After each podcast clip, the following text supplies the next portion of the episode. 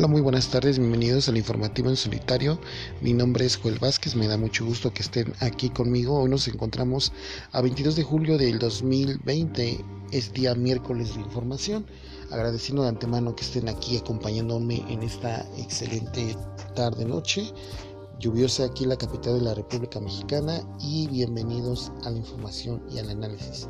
Bien, queridos amigos, se acaba de votar en la Junta de Coordinación Política a los candidatos que ya son eh, los nuevos consejeros del Instituto Nacional Electoral. Recordemos que son cuatro candidatos y que desafortunadamente el diputado Mario Delgado no cumplió con su palabra ya que él era una pieza medular en el proceso para echar atrás esta quinteta porque evidentemente no cumple con los requisitos de objetividad, imparcialidad y sobre todo que no son apartidistas, como ahorita lo vamos a comentar.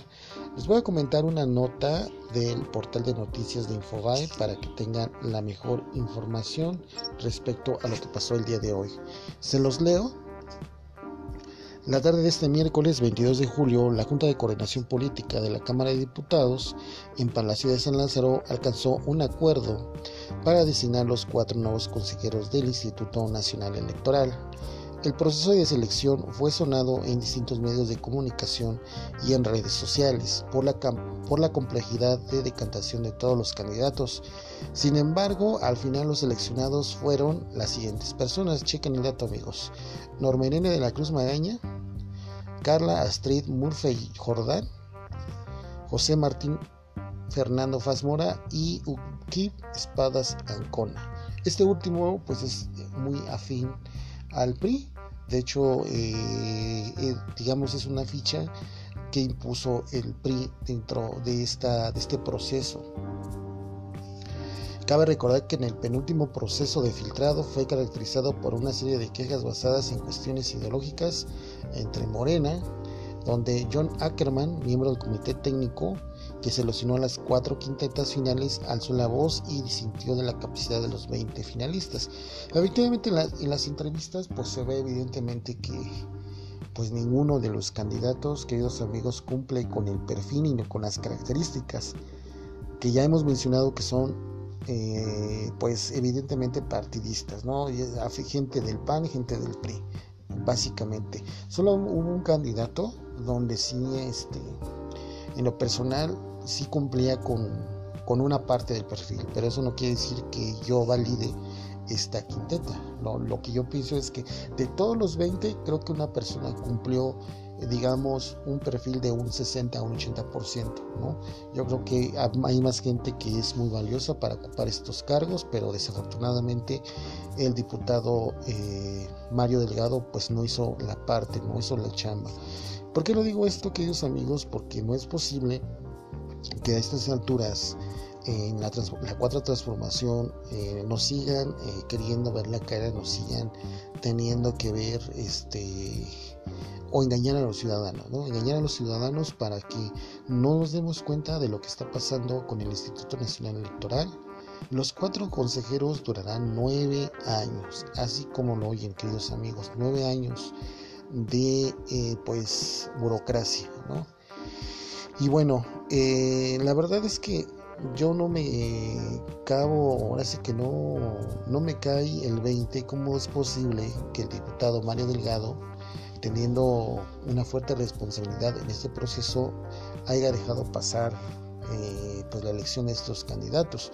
El día de ayer yo vi en la, ayer en la tarde la charla con el diputado Fernández Noroña y dijo un punto muy importante. Yo creo que eh, Noroña ha denunciado eh, de manera muy puntual lo que está sucediendo con, con, este proceso. Desde un principio es un proceso amañado, es un proceso que no busca tener una imparcialidad, no tener eh, a los mejores candidatos y eh, Fernández Noroña lo explicó de esa manera, lo tuvo en cuenta para que vean que pues esto fue una metida de pata como él lo señaló.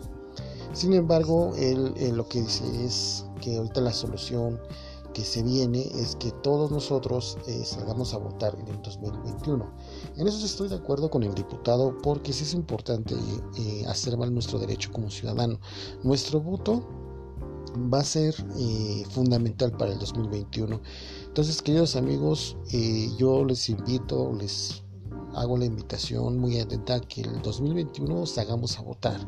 Salgamos a votar y sosteniendo el movimiento del presidente por Morena, que sigamos eh, haciendo que esto ya no ocurra, que vayamos viendo para que el PRI y el PAN salgan de la legislatura si salgan de la Cámara de Diputados y de la Cámara de Senadores, porque no es posible que a estas alturas, queridos amigos, se nos esté dando a tole con el dedo el PRI y el PAN vía sus diputados. Así es que, queridos amigos, eh, si queremos tener una mejor democracia, pues tenemos que salir a votar, no hay otra manera. Sin embargo, eh, nos damos cuenta que ahorita dentro de la cuarta transformación hay una serie de personajes que lo único que están haciendo es evidentemente evidenciarse como lo que son, que es gente que trabaja a favor de la derecha y que solo ve por sus intereses personales o de desarrollo personal dentro de lo que es el movimiento de Morena.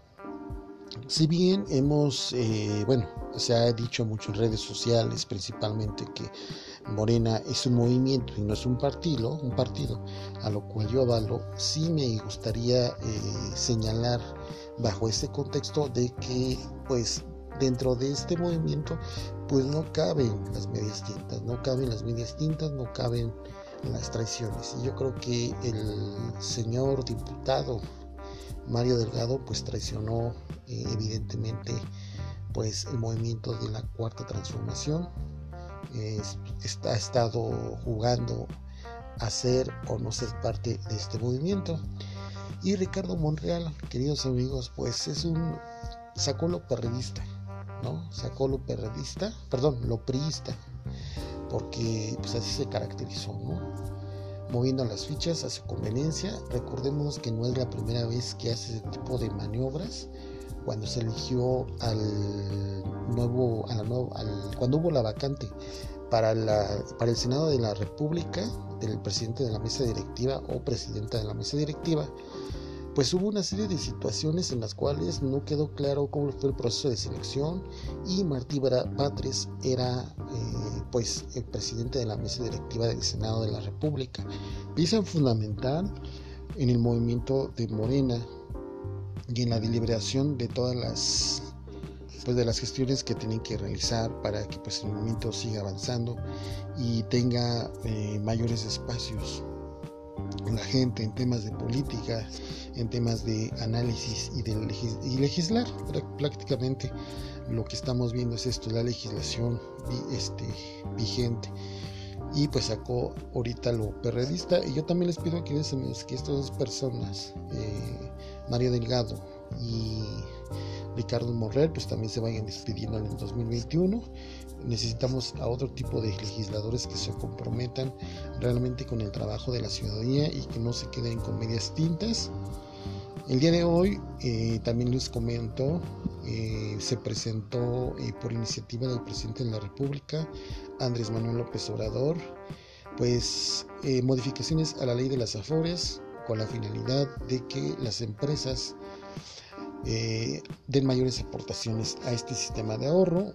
Ah, va a tener seguramente en los próximos días, se va a hacer una revisión minuciosa del presidente eh, con algunos, algunas reservas, algunos cambios posiblemente.